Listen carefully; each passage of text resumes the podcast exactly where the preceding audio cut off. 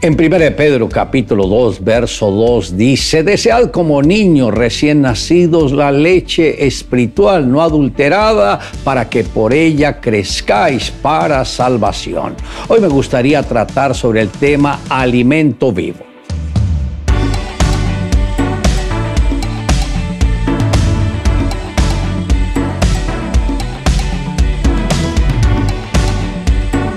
El apóstol Pedro indica que para desear la palabra de Dios y anhelarla en nuestro corazón, primero tenemos que arrancar y desechar toda malicia de nuestras vidas. Y con ello se refiere a toda maquinación asociada a conductas contrarias al propósito de Dios, al engaño y a la mentira.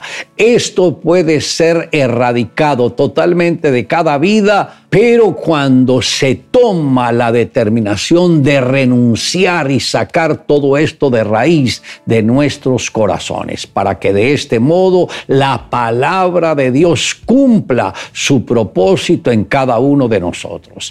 Sabemos que la Biblia es la palabra infalible de Dios, no podemos aceptar ningún otro libro que pretenda hacerlo. Cuando nos apropiamos de ella como alimento permanente y permitimos que more en abundancia en nosotros, nuestra manera de hablar cambia y a la medida que le estudiemos, los velos en nuestra mente irán desapareciendo la verdad se irá aclarando y las cadenas que nos ataban se desintegrarán.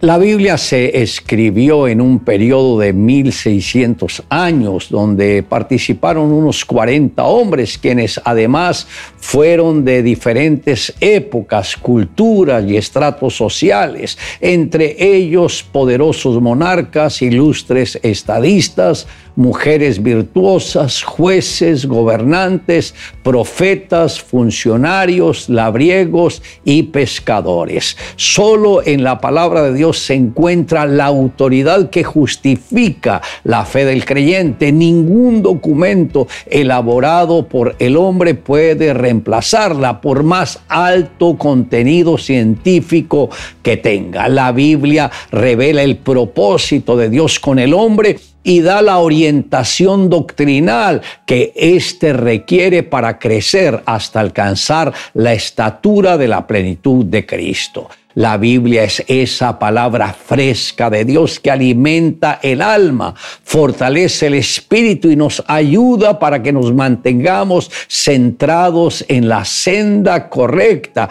que es la que nos conducirá a nuestro destino eterno. Uno de los beneficios más importantes que encontramos en la palabra es cuando el mismo Señor nos confronta y nos hace ver cómo nosotros somos sin Él y cómo nosotros llegaremos a ser con Él. Esta palabra penetra hasta lo más íntimo de nuestro ser. El escritor a los Hebreos dijo, porque la palabra de Dios es viva y eficaz, más cortante que espada de dos filos, que penetra hasta partir el alma del espíritu, discierne los pensamientos y las intenciones del corazón. Note que habla de la palabra de Dios, que es viva. Note que habla también que eficaz. Esta palabra es inspirada por Dios, penetra hasta lo más íntimo de nuestro ser. Ahí es cuando nos redarguye de pecado y nos hace entrar en razón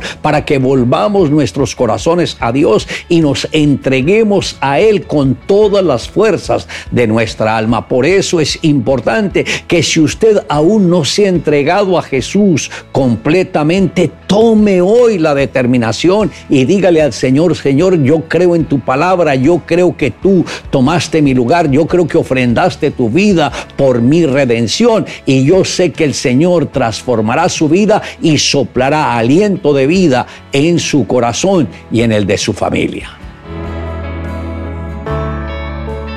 Un niño de 8 años recibía muchas burlas porque era flaco y no era popular como los otros chicos de la escuela.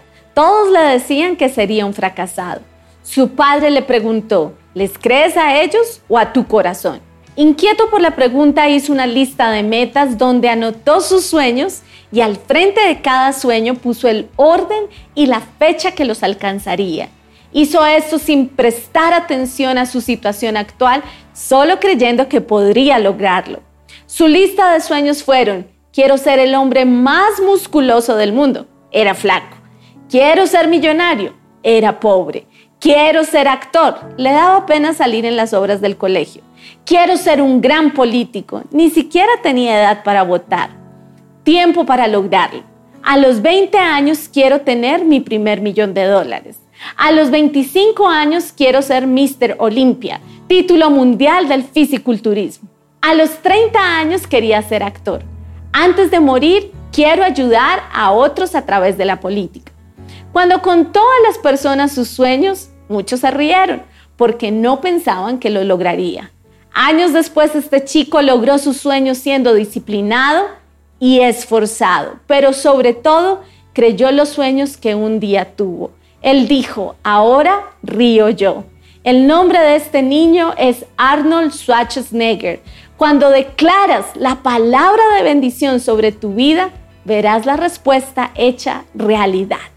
Le invito a que me acompañe en la siguiente oración. Amado Dios, gracias por tu bendita palabra, porque esta me corrió el velo, reveló cómo estaba mi corazón por dentro y también me inspiró a aceptar la misericordia tuya cuando ofrendaste la vida de tu propio Hijo por nuestra redención. Gracias por amarnos por bendecirnos, por restaurarnos y por darnos la vida eterna. Te amamos Dios en Cristo Jesús. Amén. Declare juntamente conmigo, porque la palabra de Dios es viva y eficaz y más cortante que espada aguda de dos filos